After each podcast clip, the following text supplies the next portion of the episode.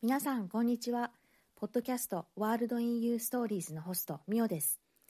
World in You Stories では世界が少しでも良くなったらという思いで何かに取り組んでいる方人生を生きている方を世界のさまざまなところからインタビューしていきます。あなたの中の世界 World in You と他の誰かどこかの世界が出会うことでお互いの世界がより豊かになるそしてより良い社会につながっていくそんな願いを込めて作っています。それではお楽しみください。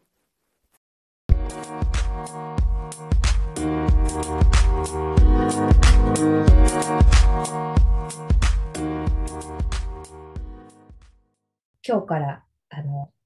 挑戦するこの World in You のストーリーシリーズ第1弾ということで、えー、どうなるか分かりませんけれども、あの第1弾の話し手はあの代表自ら実験台になるということで、私がさせていただきたいと思います。えっ、ー、と、ワールド EU の代表の山本です。で今日は聞き手は、えー、柴田春菜さんにお願いしています。えー、春ちゃんと私があのインタビュー中に呼ぶこともあるかもしれませんが、はい、去年から、え、プログラムで、ボードフェロープログラムでご一緒している仲間です。えー、そうですね。このシリーズはですね、あの、まあ、いろんな人をインタビューさせてもらいながら、その対話の中からそれぞれの人にとっての World in You するってどういうことなのかなっていうことを、まあ、深掘っていくような、え、時間をにしたいと思っています。はい。じゃあ、あの、はるちゃんよろしくお願いします。はい。改めましてよろしくお願いいたします。はい。では、自己紹介をまず私もさせていただくと、柴田春菜と申します。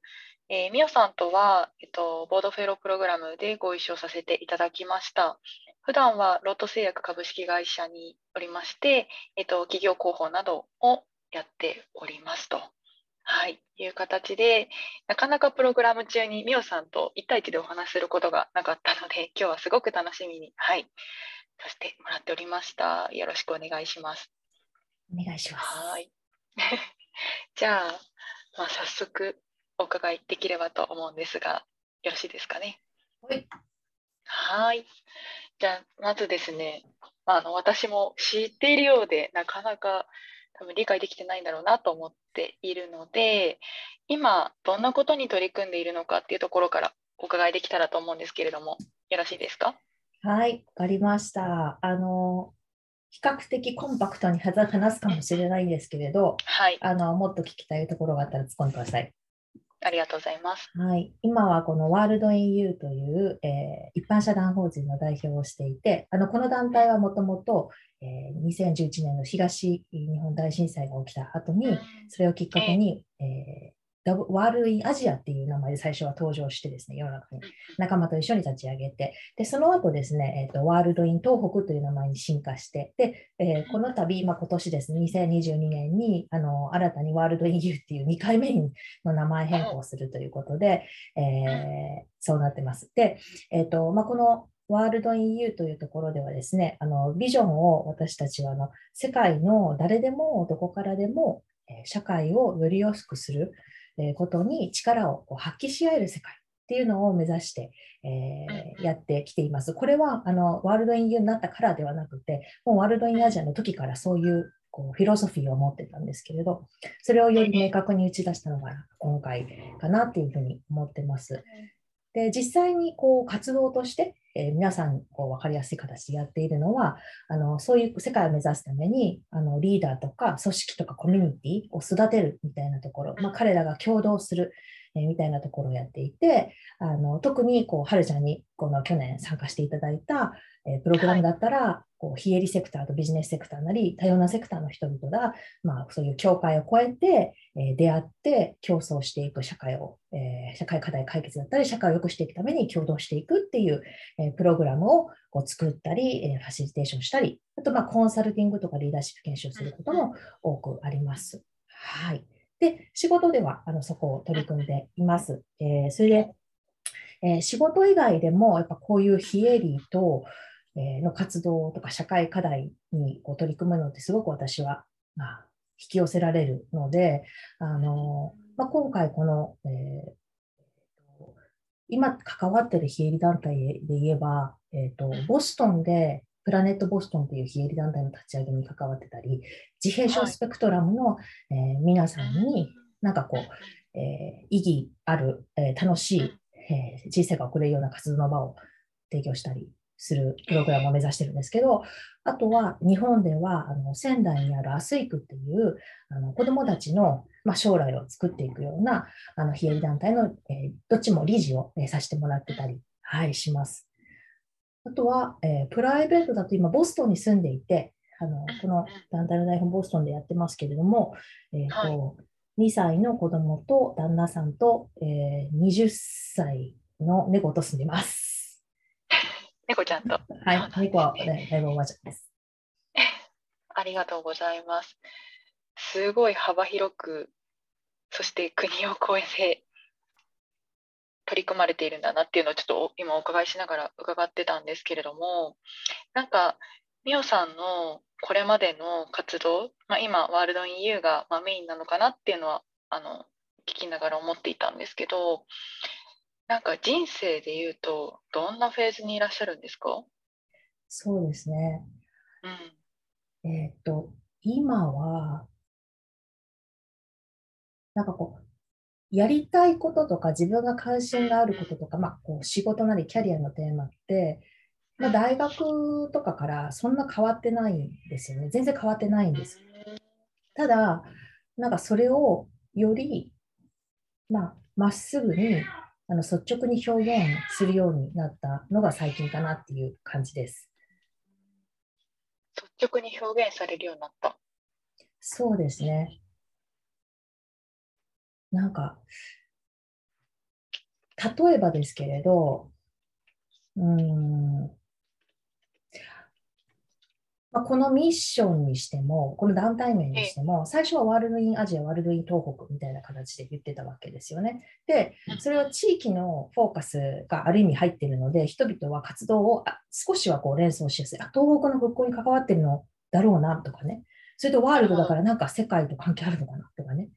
で、ワールド EU にした途端、まあ、すごく抽象的で分かりにくいというか、で世界の誰でもどこでもってビジョンに言ってる通りなってしまうので、ただ、でもそれが本当にこう目指していることっていうか、そこにつながっていってほしいと思ってやってるから、まあ、それを堂々と言えばいい。で、ちゃんとそこと自分たちの活動がどうつながっているのかっていうのを、まあ、繰り返しちゃんと説明していくっていうことが、あの、さえすれば、あの、まっすぐ言っていいんだなっていうのはあったし、あともう少し、えーもう一個あるのは、そのボードフェロープログラムに関してもそうで、去年やるのかな、初めてのやつも、あの、あの、非営利団体のボードにビジネスパーソンがなってほしいみたいな願いって、あの、ずっと2014年ぐらいからあったんですけど、まあ、2013年ぐらいがあったんですけれど、当時は日本でそんなこと言ってもあんまり通じないかなってすごく思ってて、で、だからあんまりボードっていう言葉も使わないようにしてたし、なんかこう、将来のメンターとか、まあ、アドバイザー的な感じで、なんだろう、出会わす、出会うかん、まあ、マッチングするんですよみたいな風に言ってみた時もあるんですけれど、でも最近は、まあ、もちろん、その外部の環境が変わ変わってきて、暴動だったり理事会みたいなことにも、だんだん皆さんの関心が向くようになったっていうのもありますが、なんか、なるべくストレートに言って、で、それが、あのどういう意味意味を持つのかっていうのを説明は頑張る必要がもちろんあるんだけれども、あの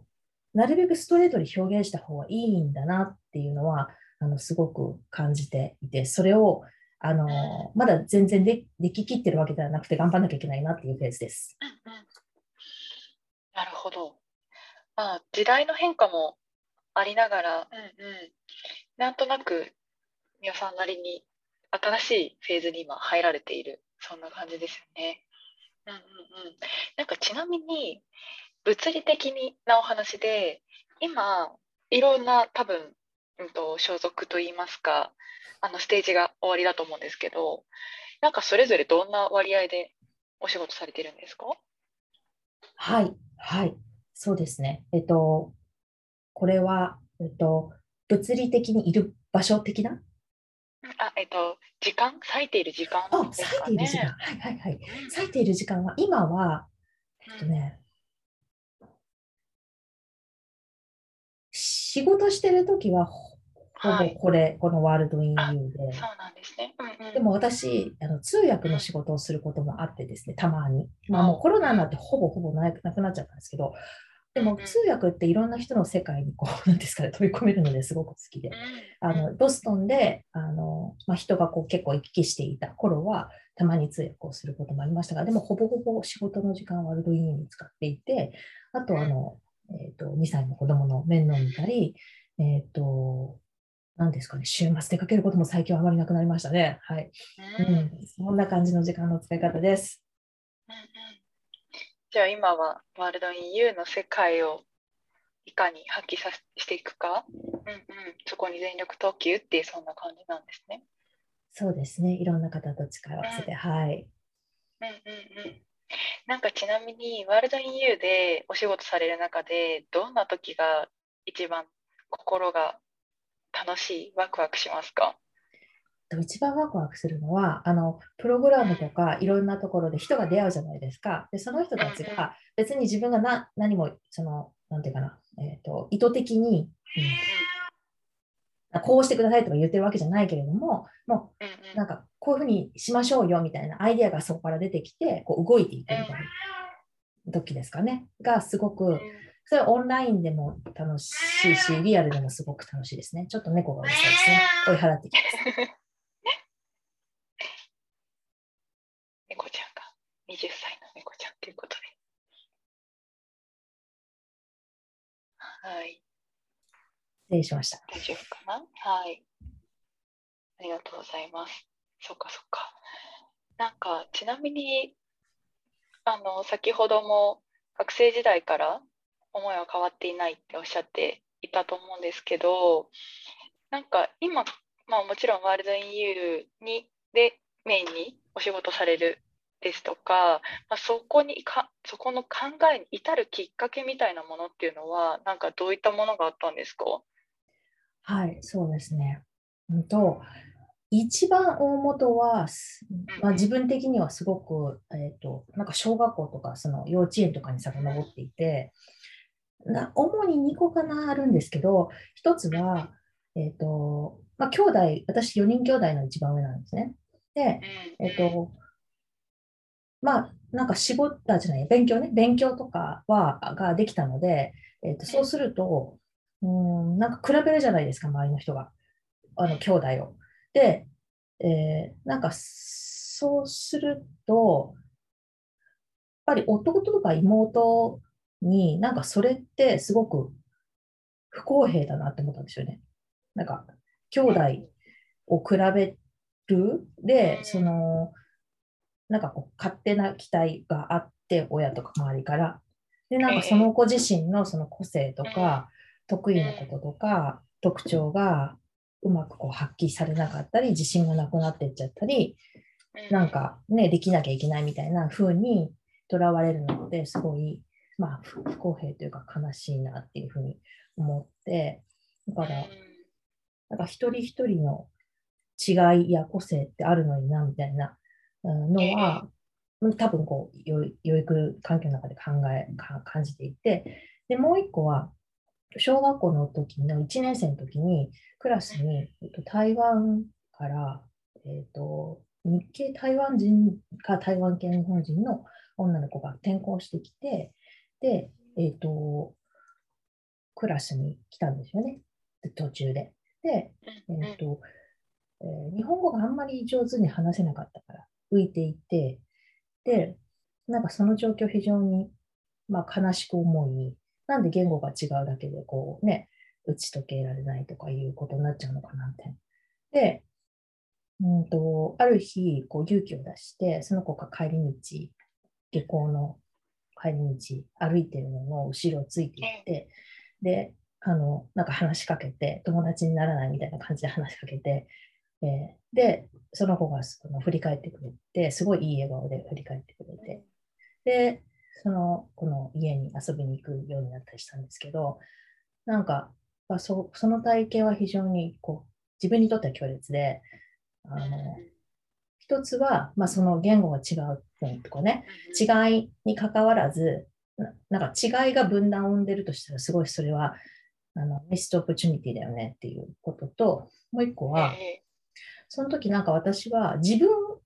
なんていうかな、わざわざ一人でその子が歩いてるところをついてって話しかけるっていうことをしたわけですね。でも本当は多分、クラスの他の子も一緒に誘いたかったし、一緒に友達に多分なれたらいいなっていうふうには思ってて、でもそれはどうやってやったらいいのかよくわかんないっていうふうに感じていて、だから、なんかみんなでそういうことできたらいいのにな、みたいな。で、そういうのがあって、こう、英語とか、まあ、世界の多くの人が話している英語に関心を持ったり、国際関係を大学で学んだりみたいなところで、でそこからこう非営利活動にも関心を持つようにみたいなふうにあのなっていった感じです。すごい小さい頃の体験が、それでミオさんが作られたというか。不思議ですね。うんそうなんですね。なんか、それこそそういう、まあ、あの大学での研究だったりとか、まあ、さまざまな経験を踏まえて、なんかあの小学校の時に思っていた、感じていたことっていうのは、なんかそこから進化されましたか？そうですね。うん。うん、なんか、あの、違いを超えて、まあ、出会うとすごい面白いことがあるというか、いうことはすごく日々感じているし、でじゃあ自分がその他の人と一緒にそういうことをするのに何か力をあの貸せるかどうかっていうことについては、あのこう尽力している感じはするんだけども、まだ 100%, 100ではないというか、その例えば、非営利の人たちとビジネスの人たちを出会わせるのとかも多分その一環ではあるんですよね。で、そこでお互いウィンウィンになることを価値が生まれるみたいな、社会への価値が生まれる。で、でも、なんか、例えば本当に、なんですかね、全然違う世界観の人たちを、じゃあ、あの出会わせるみたいなところにまでは別にまだ行ききっていないと思うので、なんか余地はまだあるよねっていう感じがします。うん、なるほど、なるほど。なんかちなみに、えっと、それこそ大学卒業されて、えっと、まあ、お仕事もいろいろされてきたと思うんですけど、ワールド EU のとの出会い、まあ、東北の多分震災があってからだと思うんですけど、うん、そのあたりってどんなきっかけだったんですか？そうですね。と震災が起きた時に私ニュージャージー州、ええ、アメリカのニュージャージー州に住んでいて、うんうん、で、えっとまあ、と離れて離れててなんかできることないのかなって思って、あの、その時住んでた地元のそのニュージャージーの街でも、そのファンドレイジングとかはやったんですけれど、でもなんかできる、離れてできることないかなと思って、こう日本のこのソーシャルセクターのつながってる人たちとこう、Facebook とかでこう話をする中で、あの、こういう、この、まあ、その当時のワールドインアジアみたいなことを考えてるんだけど、やらないみたいな話になって、で、震災後の、えー、7月に日本に戻り、一時帰国して、で、こう、東北を回る中で、あの、あ、やりましょうっていう、えー、感じになって、それが、えー、きっかけですね。はい。そっかそっか。なんかその時の、それこそ、まあ震災ってね、すごく、あの、誰しもがなんて言うんでしょう、ある心をも奪われ、あの、ね、行動するきっかけになった大きな出来事だったかなと思うんですけど、うん、なんかそこまで、みおさんの行動を変えた決め手みたいなものってどんなものだったんでしょう？そうですね。うん、えっ、ー、と、一番は、うん、な、あの、まあ、一緒にやる仲間がいたっていうことですかね。あの、一人ではできないことなので、あの、まあ、志を同じくする仲間がいて、で、この東北を回った時に、こう出会った社会起業家の人たちに、あ、この人たちとぜひこう仕事をしたいというかね、あの、できることを一緒にやっていきたいっていう、あの、ふうに感じたのは、人が多いです。大きいですね。で、もう一つは、えっと、まあ、私、海外に、アメリカに住んでたのも非常に大きくて、あの、震災が起きる前から、あの、日本で、その、大学卒業後、えっと、SVP 東京というところで、こう、あのプロボノとかボランティアしてたんですけれども、なんかその時にもっとやっぱりこう日本と海外つながったらいいのになと思ってて、日本で起きてる面白いソーシャルイノベーションをが世界に知られたらいいし、まあ、世界のいろんな知恵とかリソースがもっと日本に入ってこう自由につながればいいのにと思ってたので、だからそういう観点からも、あのこのワールドイン U のあの設立した時に参画することで、こう自分がなんか海外からこう価値を持ち込めるんじゃないかなっていうことはありました。なるほど。まあ、じゃあ本当過去の経験がさまざま絡み合って、最後は人が後押しして。うんうんうん。なるほど。なんかそれこそ海外に当時いらっしゃって、まあ、そこからあのやっぱり日本だっていうそこのある種、まあ、ちょっと表現が難しいですけど震災が大きなきっかけになって架け橋ができたのかなってちょっと今感じてたんですけど、うん、なんかそれまでの海外から見た日本と今海外から見た日本って変わってたりしますか？皆さんの観点で。そうですね。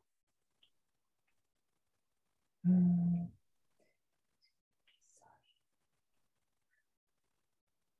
もういろんな観点で、こう、うんうん、なんていうかな、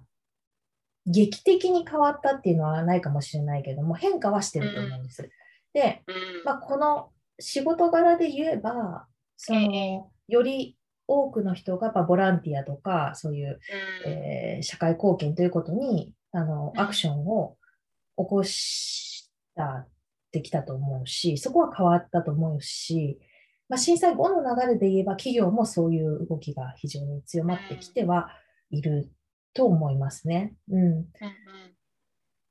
でも、この海外に出るみたいな、海外と日本をつなぐみたいなことに関して言えば、なんかそんなに、なんですかね、いい方向に変わった感じはあんましない。うん。うん。逆にね、なんか、まあ、きそのあんまり若い人が留学に行かなくなったっていう話もあるし、まあ、そういうような話がよくあるので、はい、だから日本と海外のこううまいつなぎみたいなのは、まだまだいまいちかなって感じがします。うん。そうですよね。なんか私も日本に住んでて、その社会貢献だとか、ある種プロボノとか、なんかそういうのってすごく、まあ、いろいろんな多分事情も重ねにあって増えてきたような感じはあるんですけどだからといってじゃあそれが海外に向いているかっていうとそうでもないなって思ったり。うん、うん、そうなんですそうなんです。でもなんかすごくその日本で起きてることって世界にメッセージするとた、うん、あの大きな反響があると思うし、例えばこの間もロボードフェロープログラムで一緒に参加してたノーベルっていう団体と、あの Google インパクトチャレンジっていうあの、まあ、グローバルなアワあのプライズに選ばれたんだけど、なんかやっぱそこで、その日本って社会課題がないと思われてる節もあったり、あるいはその日本でそのジェンダーのエクイティのインデックスすごく低いんだけど、えーと、なんかそそこに対してこうすごい世界は注目してるんだけど、なんかな何が一体起きてるんだろうみたいなこととかもあったりして、でもこうノーベルみたいなこう取り組んでるプレイヤーがいるっていうことが世界にやっぱ発信されるだけで、いろいろな多分、えっ、ー、と、コラボレーターが現れたり、リソースやあの知恵を貸してくれる相手が現れたりするので、なんかやっぱもっとつながると大きいよなと思います。そうですよね。知られていない、まず知ってもらう、知られるみたいなところってすごく大きいですよね。うん。うんうん、なるほど。なんかそういう意味で、 World in You の存在価値というか、だからこそっていうのは、これからも大切になりそうですね。頑張っていきたいと思います。ありがとうございます。なんかそうですね、あの今も日々いろいろんな形で取り組まれてると思うんですけど、なんかこれだけは大切にしていきたいぞみたいな心に留めていることってありますか？ど多分どういう団体なり、まあ、企業でもそうだと思うんですけど、できる限りやっぱりこう掲げてることを自分たちが体現しないといけないと思うんですよね。なるほど。で、例えばじゃあ私たちだったらこの World in You っていうのはどういうことかっていうのを、まあ、チームメンバーなるべく一人一人がですね考えてなんかそれ行動に移してみるとか、その、私たちがやってることがちゃんとそのビジョンに、ビジョンを目指すというよりも、ビジョンをなるべく一歩一歩、何ですかね、生きるみたいな、あの実施するみたいなスタンスで多分日々、あの、こう、望むっていうのが大事かなっていう感じがしていて、で、例えばですけど、あの私の例で言えば、うん、なんか時間がないのをこうなんか理由になかなかできてないのは良くないって思うんだけど、なんかこう、し業務のこと？以外になんか全然自分の知らない人とか、あの違う人と出会うっていうことは多分すごく大事で、自分にとっては。で、そういうことをできる時間をあのちゃんと取る。で、それを楽しんでいくっていうことだったりとか、そうですね。あと、その、うん、あの、日々出会った人に、あの、なんていうのかな。この人とどういうことが一緒にできるかなっていうのを考えるのもそうだし、あの、感謝を伝えるのもきっとそうだし、いろいろありますね。うん、なんか日々日々できるミッションとかビジョンにつながるなんかちっちゃい実現実実施を日々するっていうことかなと思います。うん、ありがとうございます。なんか一つあの今お話伺いながらなんかそれこそ美桜さん海外にいらっしゃる中で日本の方とやり取りをするって物理的にその時間の、ね、時差があったりとか、まあ、なかなかすぐに会えないとか結構制約もあると思うんですけどなんかそこの中で大切にされていることってありますか？気をつけていることとか。そうなんですよ。うん、コロナですごく変わりましたね、そこ。日本。うん、あのコロナの前はやっぱり、はいはい、あじゃあ次、半年後にあの代表が日本に帰ってくるときにまた話しましょうみたいな感じで、え、半年後みたいな。なるほど。なんていうかな、その、あんまり話が進みにくいみたいなところはどうしてもあったんですけど、でもコロナで皆さんオンラインで、あの、前に進めることにすごく、あの、な慣れたというか、それが浸透してきたので、すごくやりやすくなったっていうのがあるんですが、お話ししやすくなった。で、うん、そうですね。気をつけてること、なんかこう海外に限らず、まあ、いろいろなあのチームにいろいろなあの方が参画してくださってて、みんなあの、えっとね、フルタイムじゃないんですよね。まあ、私はもうフルタイムですけど、みんなパートタイムだったり、プロボノだったり、インターンだったりみたいな。で、えっと、パートタイムも時間がみんな違う。えー、週末動く人もいれば、平日の昼間動ける人もいるしみたいな。な感じなので、あの、工夫は、工夫は、うん、そうですね。それぞれができることをオーナーシップを持ってやる、言い続けるしかないかなっていう感じです。工夫というか、うん、そうしたいみたいな感じですけど、はい。うん、なんかプログラム中にそれこそミオさんがファシリテートされる中ですごく空気感が何て言うんでしょう。ミオさんが作り出される空気感ってすごいうん、包み込まれるような。でなんかそこにみんなが全然場所もねあのそれこそ海外のメンバーもいたし国内も全国津々浦々いたけど集うというかオンラインなのにオンラインじゃないっていう感覚を私はすごく印象的に感じていて、うん、なんかそうそうその辺りもなんかそれこそもともとのあのなんて言うんでしょう、ね、分断がっていうあの話があったからだからこそかもしれないけどなんかそういうのもうまくあるのかなと思ってちょっと聞いてみたんですありがとうございます。そうですね。うん。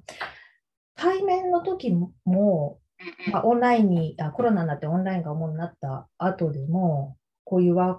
クショップとか人とオンラインで話すときは、そんなに何ですか、ファシリテーションする場、立場からすれば、えっ、ー、と、得られる情報は限られてるけど、あの、そんなに変わらないというか、うん。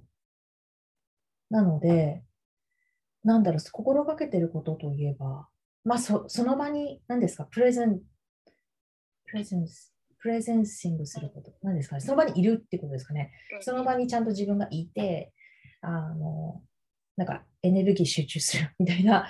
ことだったり、あとなんかよ、なんかわかんないですけど、やっぱり非言語の、その、何ですか、雰囲気とか、あの、ジェスチャーとか、表情とか、なんか、こう、オーラとかさ、つなが、伝わってくるんですよね。で、やっぱそういうのも、なん、こう、キャッチしながら、やるってことですかね。うん。うん。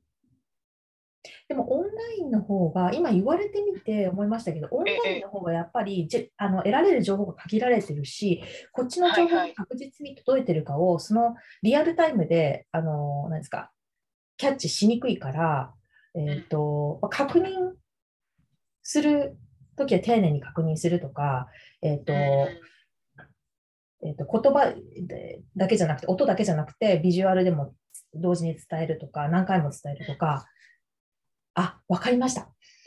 あなんか、一回言っただけで分かってもらえるって思わないことかな。なるほど。一回言っただけで伝わってたら、それは結構すごいことで。あのええそそれはもうなんか全体の何何割かとか何パーセントしかなくって、まあ、それは全然よくって、まあ、だから伝え続けることかなみたいな、うん、ことですかね。うん、うん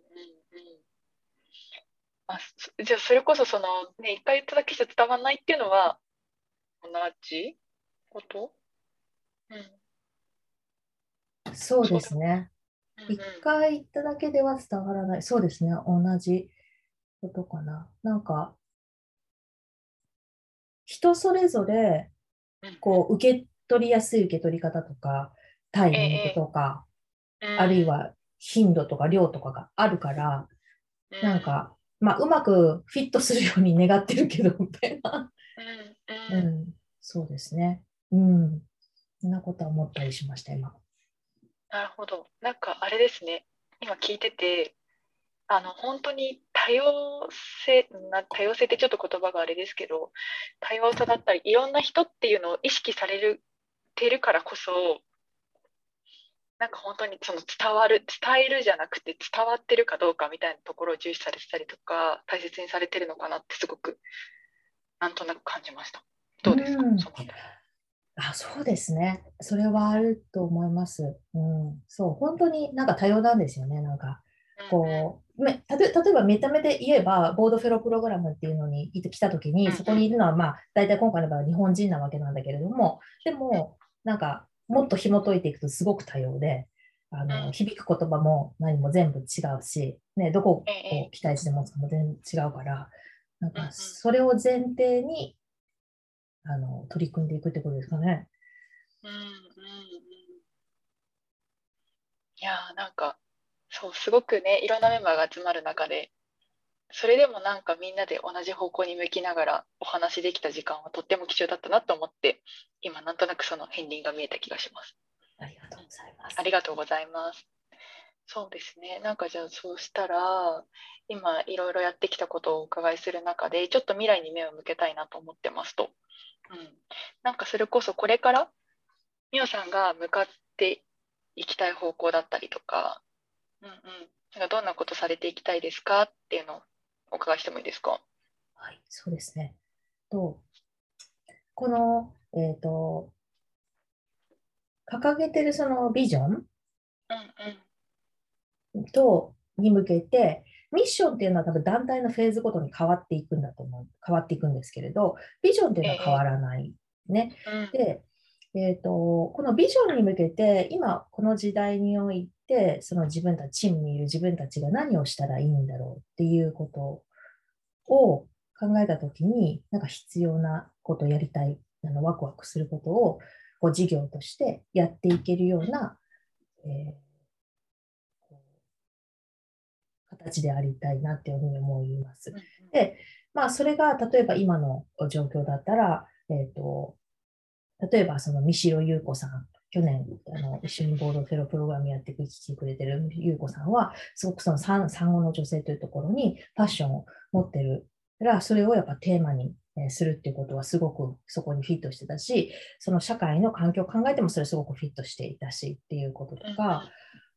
そうですね。あの、なので、今の事業はあるんだけれども、それをフォーカスはしてるんだけれども、それは、えっと、ビジョンに向けてこう、えー、変わり、えー、得るっていう感じはしていて、それを、えっと、なるべく多くの人がなんかこういうのやったらいいんじゃないかなとか、こういうのやりたいなっていうふうに言えるようななんか環境だったり、あの関係性場を作っていくことは大事かなっていうふうに思ってます。うんうんうん、なるほど、なるほど。なんかそうですよね。まあ、具体的にじゃあそれをやるにあたり、なんか美和さんとしてどうありたいみたいな B の方ってどうですか ?doing ではなく。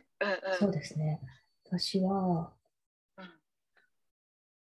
あの、一番最初にもも戻るんですけど、なんかこの団体のこう変えたみたいなことのように、なんか、えっ、ー、と、本当に今大事にしたいこととか大事に皆さんとしていきたいことをちゃんと言うっていうことかなと思っていて、で、でその他の部分をなるべく手放すというか、あのなんか Watt の部分でなんか握るのではなくて、なんか Y とか 4Watt の部分で握ることで、いろんな人から Watt が出てきやすいようにするとか、How もいろんな人から出てきやすいようにするっていうことにこれ、ビーイングの話してない、ドゥーイングの話みたいなんですけど、ビーイングは、そうだね。うん。なんかそこに、そこになるべくフォーカスしてられるような、あの、落ち着いた感じでいくのがいいのかな。うん。ワ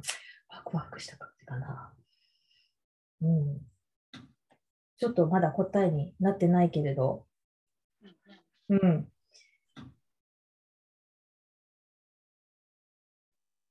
なんか、なるべく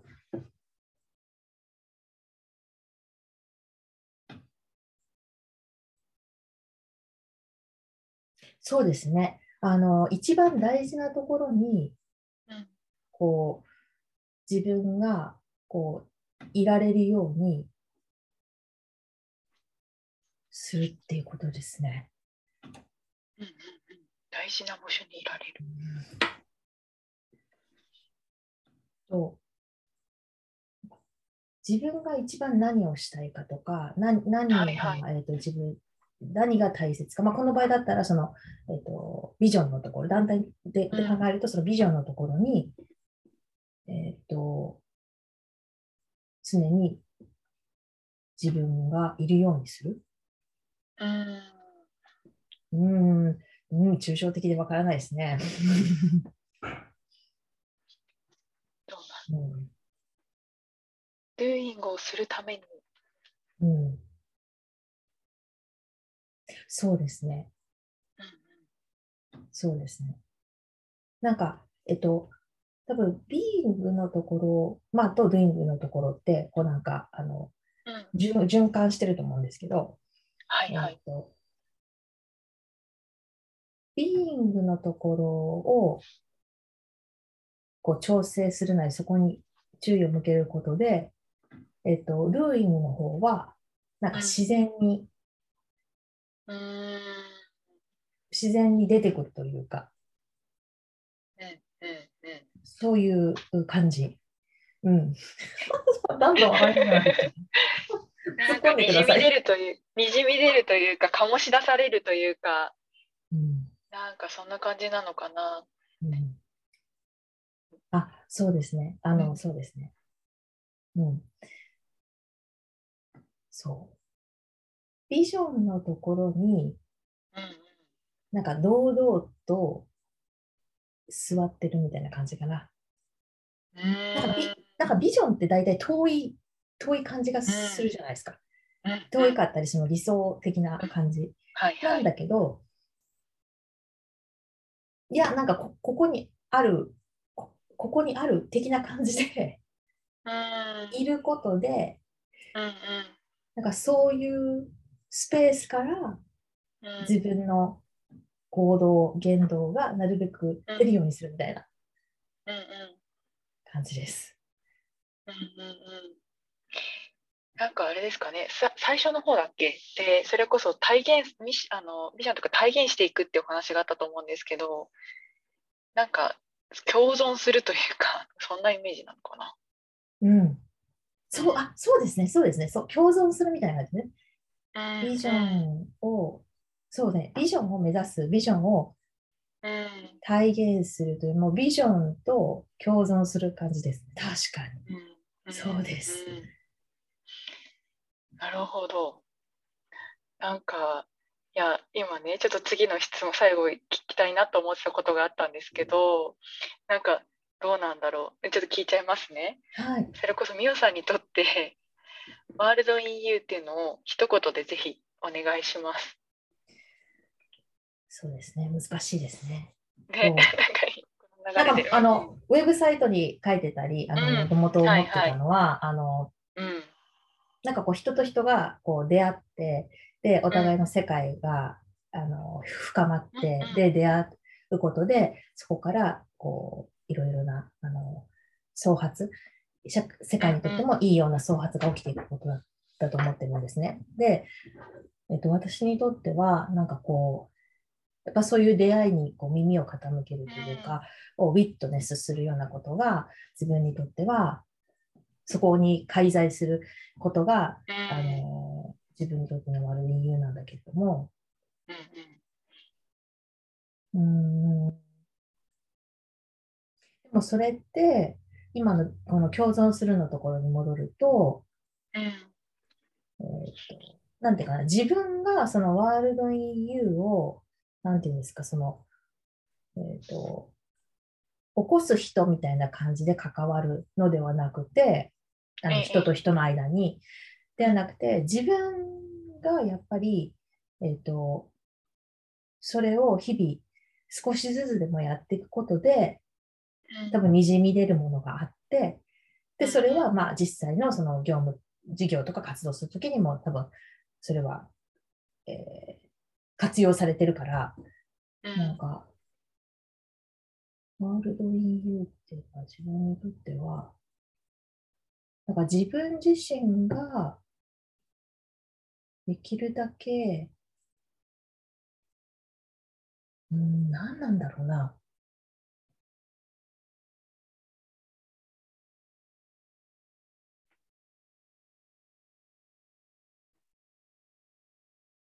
いろんな人と出会っていくことなのかな？